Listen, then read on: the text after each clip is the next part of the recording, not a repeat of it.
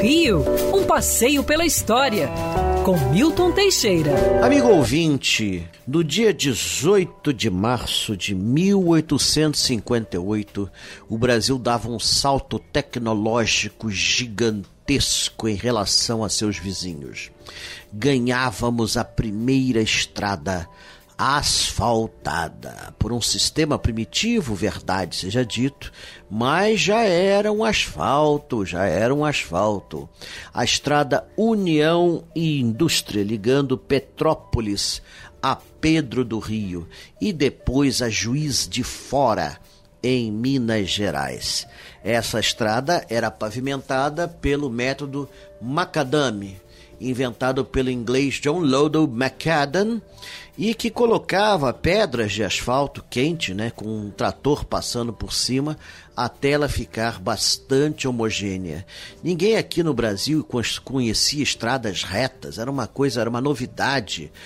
Dizem que você, numa carruagem nessa estrada, podia tomar um copo d'água sem nada entornar, porque a carruagem seguia reta.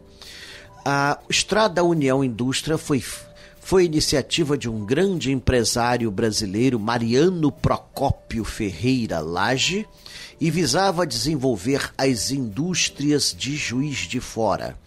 Ele tinha lá empresas de tecelagem e Juiz de Fora ganhará ainda no Império a primeira hidroelétrica do Brasil, a Marmelos 1.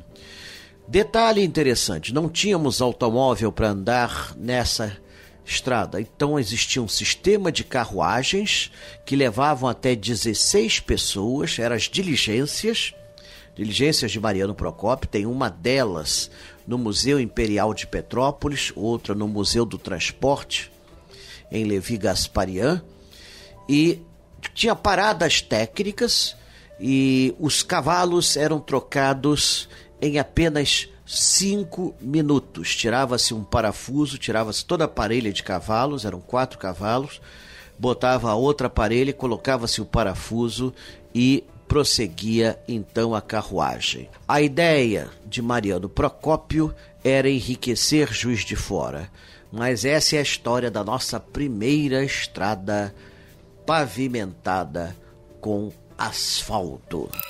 Quer ouvir essa coluna novamente? É só procurar nas plataformas de streaming de áudio. Conheça mais dos podcasts da Band News FM Rio.